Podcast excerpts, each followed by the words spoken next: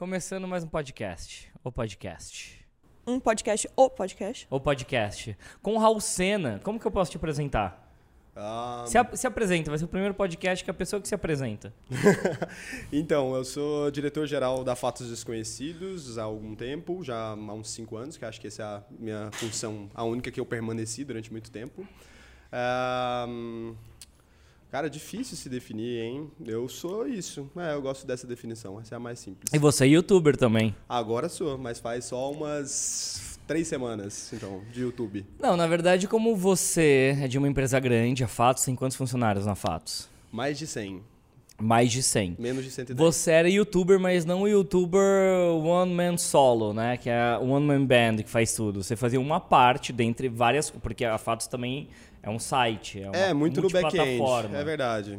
É, na real vocês até entraram no YouTube bem depois, né? Foi, a gente entrou no YouTube mais ou menos em 2013. A Fatos já tinha três anos de existência, mais ou menos. A Fatos existe desde 2010, inclusive vai fazer 10 anos em janeiro, que é isso. Então, Tá aí Ah, um fato desconhecido que a gente não sabia. 10 anos. não sabia, nem eu sabia. Eu lembrei agora. Agora, o que é 21 muito bom a gente ressaltar aqui é que a Fatos Desconhecidos não é um canal de YouTube de criador per se, vamos dizer assim, né? Não é. Ela é um broadcaster.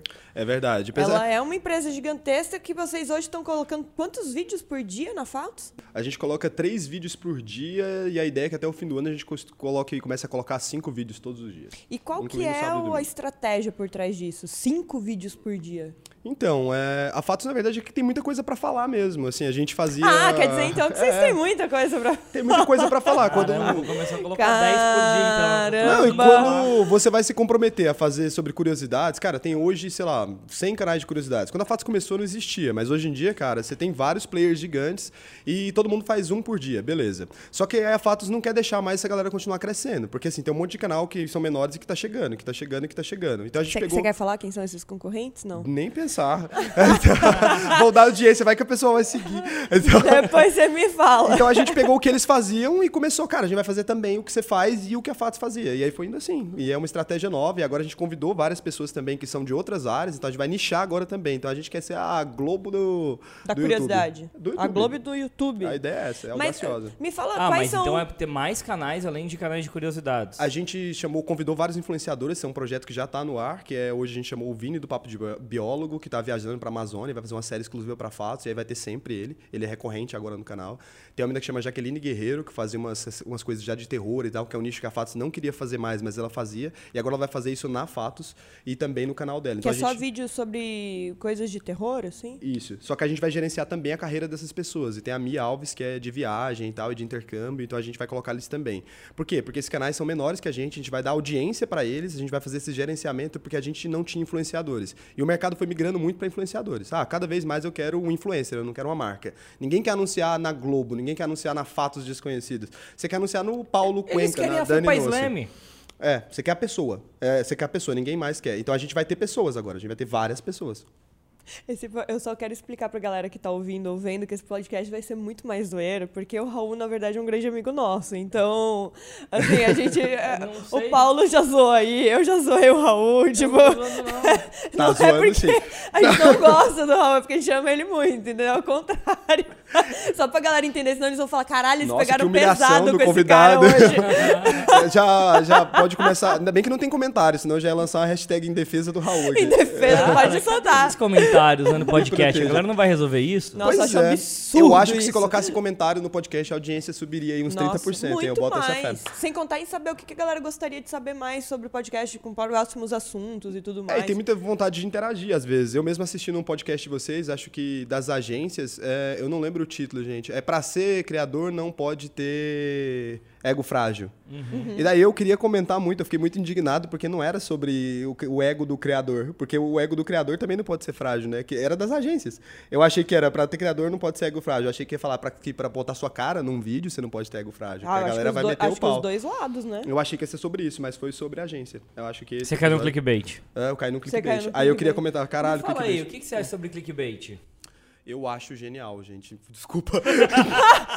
Caralho, eu acho assim. eu acho é, gênio também. Quem sabe fazer bom A Fatos clickbait. cresceu. Você usa clickbait? A Fatos, cara, a Fatos inventou isso no Facebook e eu posso provar. Eu tinha uma, uma palestra que chamava Olha no que deu, inclusive. Isso é bom, do eu Que posso era- provar, porque eu conheço milhões de pessoas que falam, eu que inventei isso. Aí Não, você vai ver, tipo, eu posso cara. provar. Eu pego os prints de todas as páginas antes da Fatos, então no Facebook em 2013 ali, como que a Globo fazia chamada de link, como que o UOL fazia chamada de link, e eu pego e mostro as da Fatos, que foram as primeiras dessa, tipo, veja o que aconteceu com ela, olha no que deu, e sei lá Então o quê, não foi o BuzzFeed, foi a Fatos. Desconhecidos. A O BuzzFeed não fazia isso. O BuzzFeed Eles faz- não faziam isso? Não, o clickbait do BuzzFeed é bem diferente do da Fatos. O clickbait da Fatos é aquele, tipo, escreve um pedaço, sei lá, vamos supor. A roupa dessa menina é incrível. Veja o que aconteceu quando ela usou ela e foi pra rua. Isso é o clickbait da Fatos. Que depois Tá. o Tabula pegou e, e tudo do Tabula é um É, Hoje em dia é assim, né? mas e o clickbait do BuzzFeed é um negócio muito mais engenhoso. Eu acho até melhor do que o nosso, inclusive depois a gente começou a adaptar antes deles entrarem no Brasil e eles não têm uma grande audiência no Brasil, justamente porque a Fatos fez antes deles virem pra cá, quando a gente viu que era legal. Que é uma parada tipo no título já e é orgânico. Ele não é esse clickbait que precisa fazer um bit.ly, encurtar e ir pro site. Dá um Ele colocava exemplo. assim,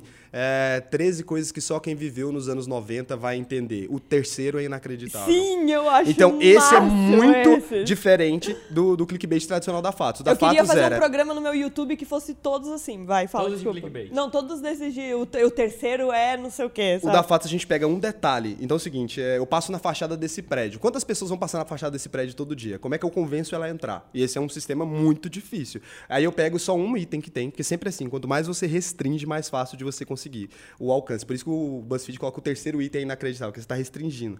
Mas a nossa ideia era, dentro desse prédio tem uma cadeira inacreditável fundada em 1929. Daí, tipo, você vai entrar no prédio, que era o nosso objetivo era você entrar no site. Então foi assim que começou.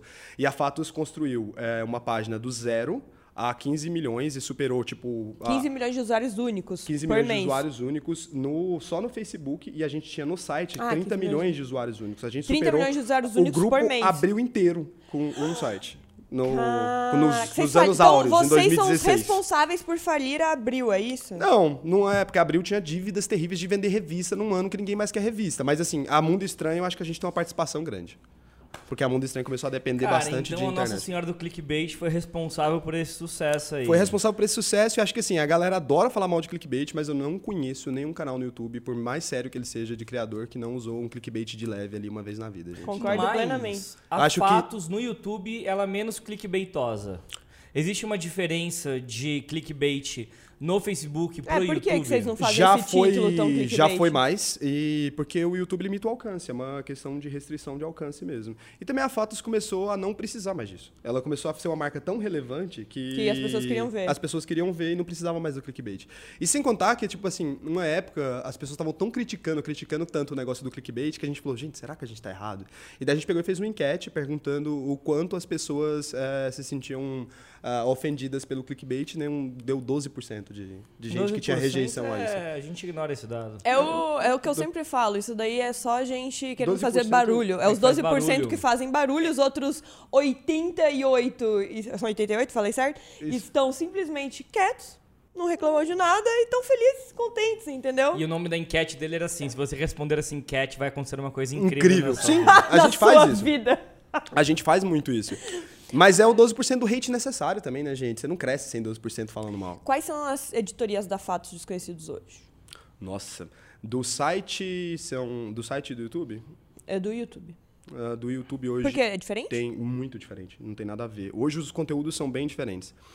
A Fatos tem quatro produtos diferentes e não tem o mesmo público para começar. Então a Fatos só começou a divulgar o YouTube no Instagram esse ano. Então a gente chegou em 5 milhões de inscritos que não conhecem o YouTube. Então a gente tem esse público que não conhece. O público do Facebook não necessariamente também conhece o canal no YouTube. O público do YouTube não necessariamente conhece o do Instagram e por aí vai. Não é o mesmo público. Quanto que você tem de usuários únicos, somando as redes? Vocês têm ideia disso? A gente tem um número que não é oficial, que a gente acha que tem 35 milhões de usuários únicos. É não é gente. um dado oficial. É. É muita gente. Porque só no site a gente tem de usuários únicos é, 8 milhões é, por mês. Não, mas vai lá. E o YouTube? Me fala as editorias do YouTube hoje. O YouTube é E Se For Verdade, que é um, um negócio que é para parar de... A gente tinha uma- um problema com as teorias, que a gente postava, elas serem criticadas por às vezes ser uma coisa que fugia muito do, da realidade, as pessoas não entendiam que era entretenimento. Então a gente colocou um título que deixava claro que aquilo era entretenimento. Ah, que é mentira, mas e se fosse verdade? Não é, Ficção. não é nem que é Ficção, mentira. ficção, não, sim. e se for verdade, é tipo as queimadas na Amazônia. É, o céu ficou preto em São Paulo. Isso é um e se for verdade.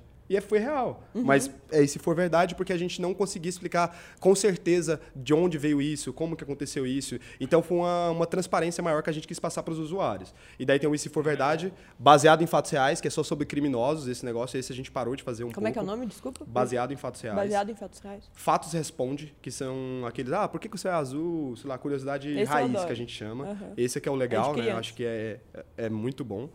É, a gente tem algumas séries que a gente faz, é, às vezes, é o porquê das coisas, fala sobre física, ciência e tal. É realmente isso, ondas gravitacionais, outro negócio assim.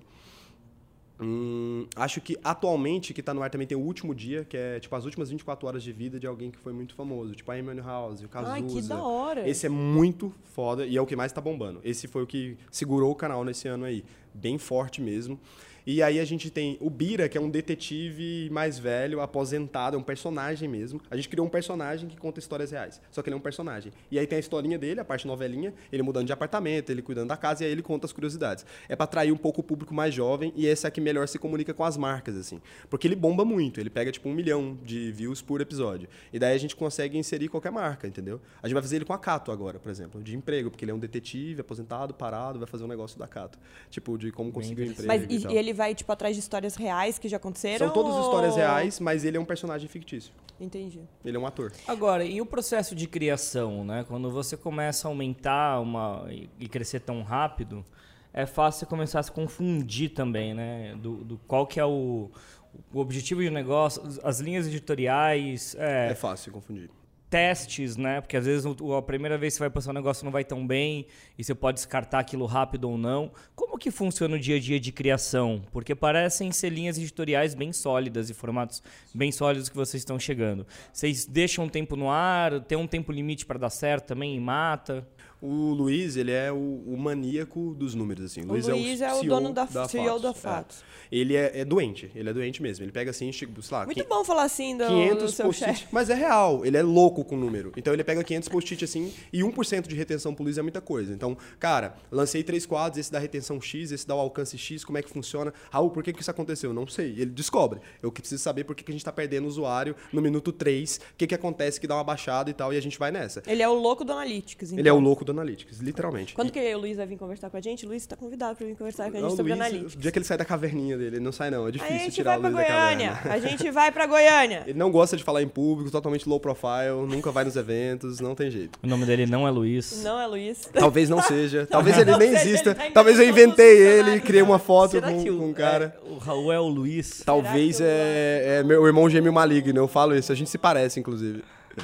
E- Não, mas, mas e aí? Daí se o Então, programa... e aí a gente faz os testes, só que o Luiz ele é muito pragmático. Então, tipo, cara, vai ter três testes esse dia. Raul, você vai fazer os títulos nesse dia, porque aí é só, só confia pra gente ter certeza que é o formato que deu errado. Então aí a gente tem uma regra que é, ou eu e o Luiz fez o teste e as thumbs, porque a gente mesmo vai lá e faz, que a gente não, a gente zera a falha. Então eu mexo no roteiro e tudo, eu altero Ah, porque o roteiro. vocês são infalíveis. Não, mas pelo menos a gente errando é melhor, porque a gente vai entender onde errou. Tô Exatamente. brincando.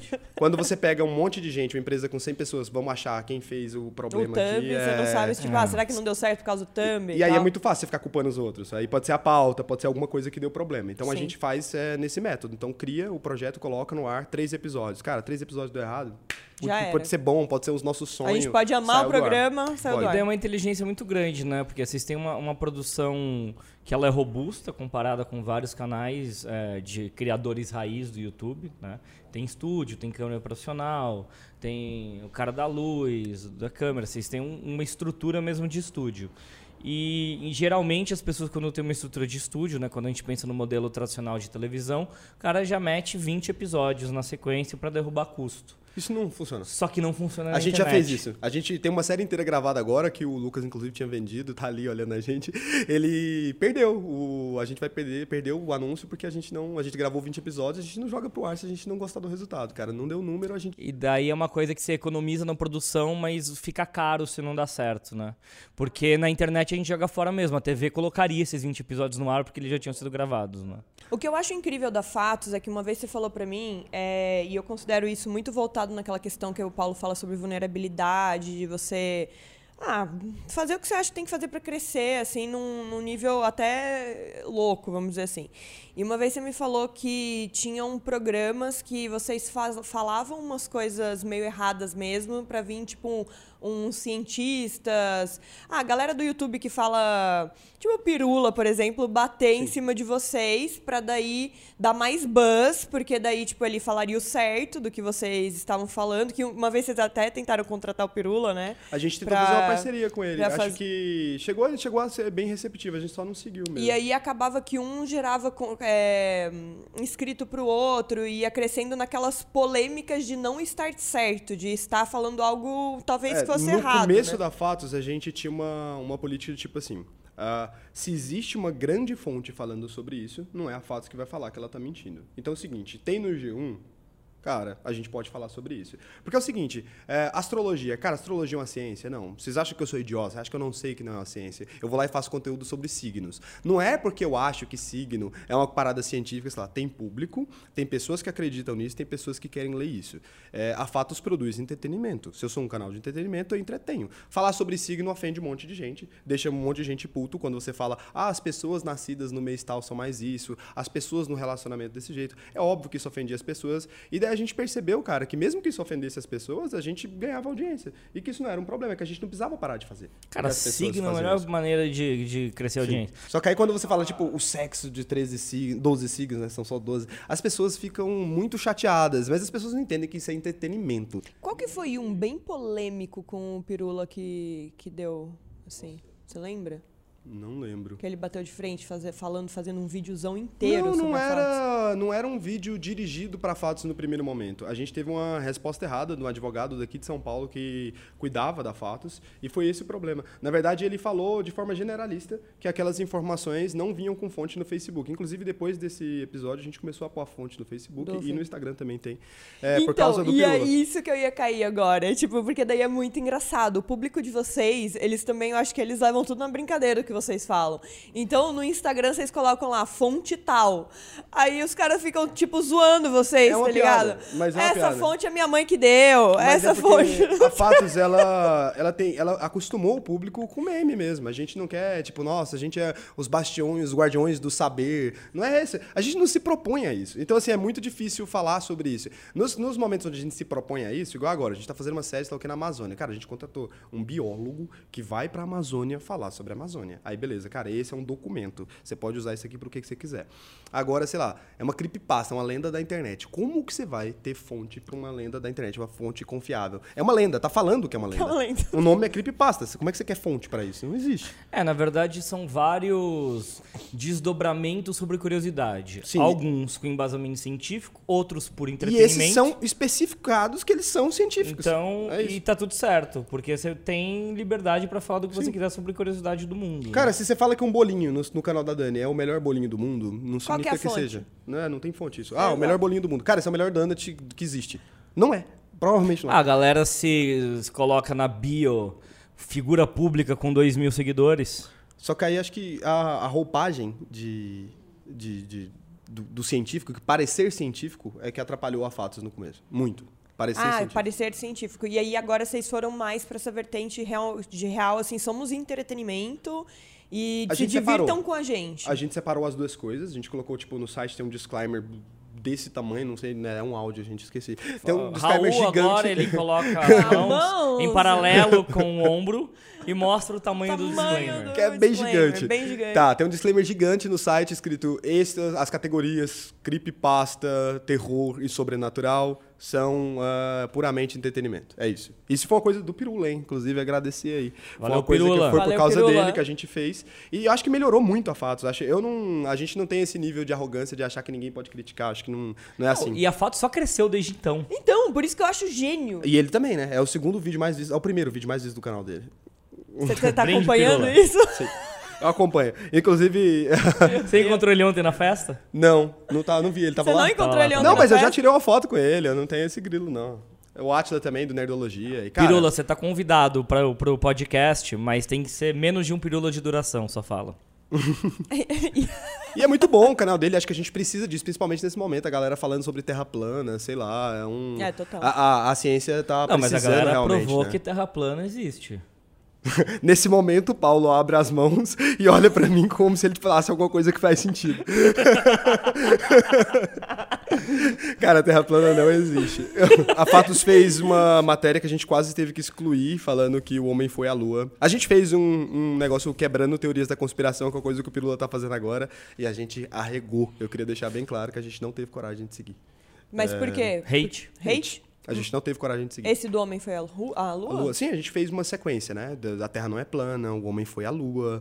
Cara, é o que eu falei, a Fatos ela nunca se comprometeu com esse tipo de informação, esse trem absurdo, escabroso. A gente fazia sim um conteúdo de entre- entretenimento, essa coisa do signo, essa coisa, ah, sei lá, uma, uma curiosidade que às vezes ela não é tão aprofundada, mas a gente nunca corroborou com essas coisas absurdas. Então, e Isso acho- não faz nenhum sentido. E acho que a gente tá numa época que tomou outra proporção, né? Porque daí a gente, a gente passou por um outro lugar que é. Que é isso que você tá falando que você deu pra trás, que eu imagino que é, as teorias da conspiração tomaram muita força. Sim. Né? Se a gente.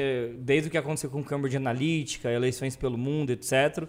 Esse conspiracionismo, essa histeria em torno do, do conspiração, é, ela tomou uma proporção que eu acho que ninguém esperava. E acho que é um pouco isso, né? Porque como você fala com massa, você- é, é- é rápido também você provocar uma revolta hoje em dia. Muito rápido. Porque com certeza no seu público vai ter uma porcentagem ali que vai defender com unhas e dentes a terra plana. E o problema é que a galera é muito violenta, assim. Não é, Exatamente. não é uma, uma coisa normal mais. Não é aquele assunto que ah, a gente vai discutir sobre isso e tá tudo bem. A Fatos sempre foi assim. Inclusive, a Fatos nunca se posicionou politicamente é, de verdade. A gente fazia, cara, são matérias onde a gente fala que talvez o que um candidato tá falando não seja tão verdade assim. Então é o seguinte, tem um discurso de um candidato Y, não vou falar, eu não sou esse. Tem um Vai discurso de um candidato Y ou X e ele fala: "Ah, ah, tem 33% de, de morador de rua na cidade tal. Daí a gente vai lá e divulga o número real do- dos moradores de rua na De cidade rua. tal. É, é uma espécie de combate? É, mas é bem mais Tranquilo. tranquilo. Você acha que o entretenimento tem a, a necessidade ou o- uma obrigação moral de se posicionar politicamente? Não. Não, a gente nunca se posicionou politicamente. Acho que com exceção uma vez do, do, do- do LGBT, a gente colocou as cores do arco-íris, mas foi uma posição da equipe. Como a gente tem uma equipe de mais de 60%, 70% de gays, a gente falou, cara, não dá. Infelizmente é uma posição política, mas é uma que a gente tinha que tomar. Como que que quem escreve o conteúdo não é gay e eu vou fingir que não tô vendo? Né? Mas, Não eh, peraí, jeito. 70% que escreve ou 70% que lê? 70% que escreve. 70% é que escreve, ah tá. Sim, da equipe. E mas vocês não viram em relação ao público? Ah, o público reclamou, mas a gente manteve. Manteve, ótimo. Sim, e a gente falou pra todo mundo, cara, as coisas que você lê é feita por um gay. Se você não, Ótimo. não gosta, infelizmente, é um problema. A gente tem muita matéria sobre gay. Tipo, ah, X pergunta se você queria fazer pros gays e não tem coragem. Esse tipo de pauta, a gente nem acha que é política mais. A gente fala, cara, isso é o mínimo que, Isso de respeito. daí É é, é reflexo social, É. né? Exato. Que, que também são pautas que BuzzFeed é, fala. Mas eu acho que o BuzzFeed ele se posiciona Não, mais. o BuzzFeed É, se o posiciona BuzzFeed é bem- politicamente. ele Mas a Fatos não, não se posiciona politicamente porque a gente tem. Cara, quando você alcança 12 milhões de pessoas no Facebook, sei lá, o BuzzFeed no Brasil ele é bem menorzinho. Então, e nos Estados Unidos tem uma política mais comum de se posicionar. Então, quando a Fatos alcança 12 milhões de pessoas, você tem que esperar que ali dentro tem de tudo. Cara, 12 milhões de pessoas tem de tudo. Tem de tudo. Como que foi esse aprendizado a lidar com massa? Quais são. Porque eu e a Dani, a gente é de um, de um entretenimento de nicho, sempre foi bem nichado. Qual que é. E você hoje tá num. É um criador de conteúdo de nicho. Começou há pouco tempo e tá bem nichado. O que, que você poderia falar assim, qual que é a maior diferença de um monstro né, gigantesco, massivo como a Fatos, que fala com o Brasil? 35 milhões de uniques, mas eu penso na rotatividade que já teve. Você já deve ter conversado, praticamente todo brasileiro já deve ter sido Todo. impactado em algum momento por alguma coisa da Fatos. E, o, e depois a gente pode falar um pouco mais do seu, mas genericamente, e a sua experiência hoje como um criador que fala sobre investimentos, por exemplo? Qual, o que que, à primeira vista, assim, você fala, puta, é diferente isso, isso, isso. Três coisas que te chamam muita atenção. Tem uma resposta política e tem uma de verdade. Então vai na Ah, política e depois a de Pô, verdade. Não é de verdade. A, a, a política é que não, a gente aprende com os erros e tudo, essa é a política. A real é que é um inferno. É um inferno. Falar com esse tanto de gente é um inferno. Porque o, é o muita- conteúdo é de nicho é muito bom. Eu chego lá, o cara me critica por uma coisa muito pontual. É, sei lá, você faz um doce errado, te critica pela quantidade de açúcar que você usou, pela a marca da farinha, sei lá, alguma coisa específica. Igual do investimento. Eu criei o canal tem três semanas lá, eu vou lá e falo alguma coisa que o cara não concorda, ele me fala exatamente o que ele não concorda. Olha, a Oi não concorda com isso. Quando você fala com a massa, ela leva pro pessoal. A Fazos conhecer essa desgraça, tá fazendo merda. Desculpa, pode xingar? Não- Pode. Essa Você tá num lugar fazendo- muito de nicho. Você tem um- uma tá galera fazendo nichada. merda, tá falando sei lá o quê, e eu quero te matar, eu vou te assassinar. É isso, é um mas esquema você assim. sabe que já tentaram o matar a rage, gente, né? Tentaram matar vocês? não sabia, não. Mas porque a gente começou a falar de política. Foi. É. O nosso nem era política. E daí qualquer esse que é o. Porque a política ela expande nicho.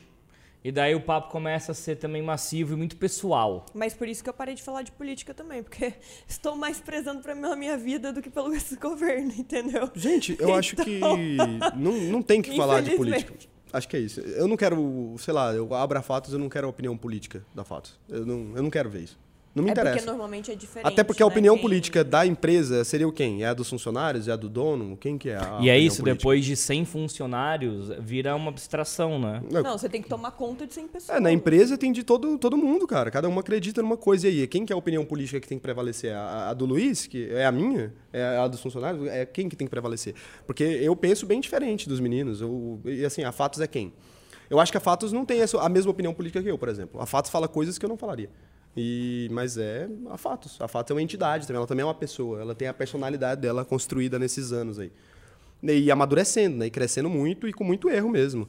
A gente, sei lá, na- antes da, da apuração das notícias, acho que até 2016, né? Que é bem nessa época, um pouco antes da, da treta com Pirula, a gente não era uma empresa gigante. A gente tinha, sei lá, oito pessoas para fazer 200 postagens por dia. Hum, Era lógico que tinha eu. Não dá para também vir aqui e falar, ah, a gente nunca errou. Mas sabe que eu vi de um jornalista esses dias, de um veículo grande, não sei se foi da Folha, acho que foi da Folha, num, num, num canal que é, inclusive é bem interessante, o Spotniks, Muito bom.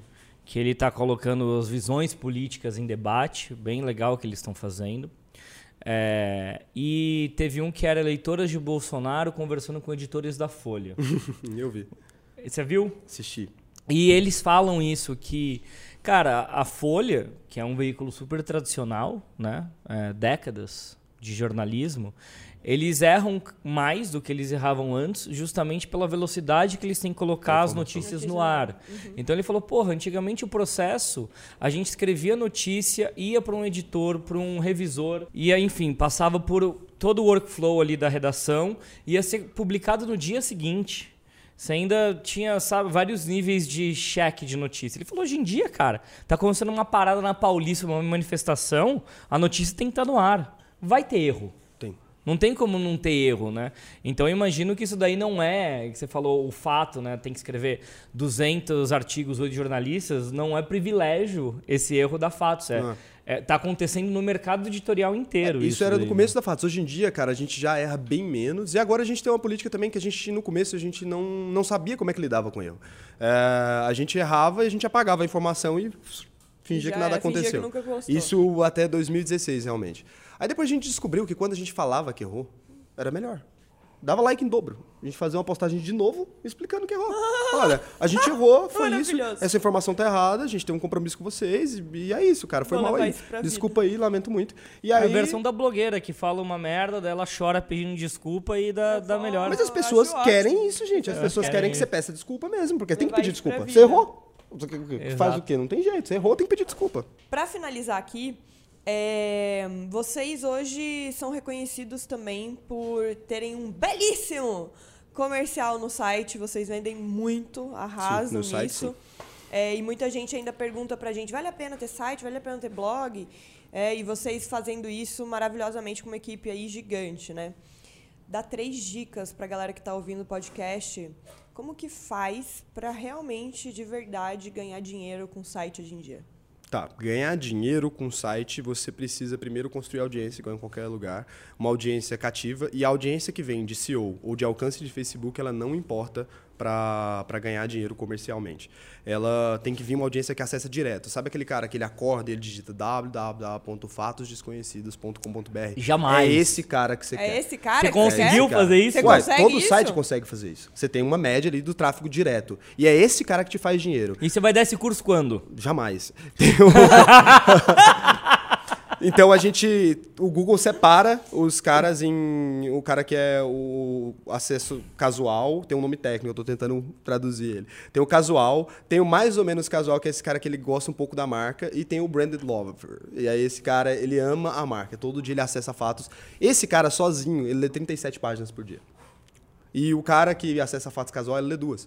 E o cara que, hum, às vezes, pelo que eu peguei ele no Facebook, ele lê uma. Então é melhor eu ter 100 caras desse do que, às vezes, 10 mil do outro. Mas o Facebook poderia ser topo de funil pra mostrar é, a fatos pela primeira vez pra essa galera, pra ele se transformar um brand lover, Não é fácil estratégia. assim. Não é fácil assim. É- essa conversão é muito difícil. A Fatos, esse cara, a gente conversa com ele mesmo. A gente pega no site, vai lá e posta uma matéria que a gente sabe que ele tá lendo. A gente posta, por exemplo, no site, tem algumas matérias que não vão pro, pro Facebook. Tem algumas matérias que são feitas pra esses caras. Os quiz são feitos pra esses caras. Ele sai de um, vai pro outro. E qual que é a porcentagem desses caras num site grande? Hoje na? Fatos é 20%. É, é que foi o que permitiu que a Fatos não falisse em todas essas mudanças de algoritmo que existiram. A Fatos ela sempre perde audiência nas mudanças de algoritmo, todos os sites estão perdendo audiência do Facebook, mas a gente foi construindo uma audiência muito sólida e as pessoas que gostam muito. Então assim, nas pesquisas que a gente fez, no site, por exemplo, você compraria um produto indicado pela Fatos? Em site, essa estatística hoje é ridícula. E na Fatos ela consegue, conseguiu ser 70% das pessoas que responderam a enquete que sim,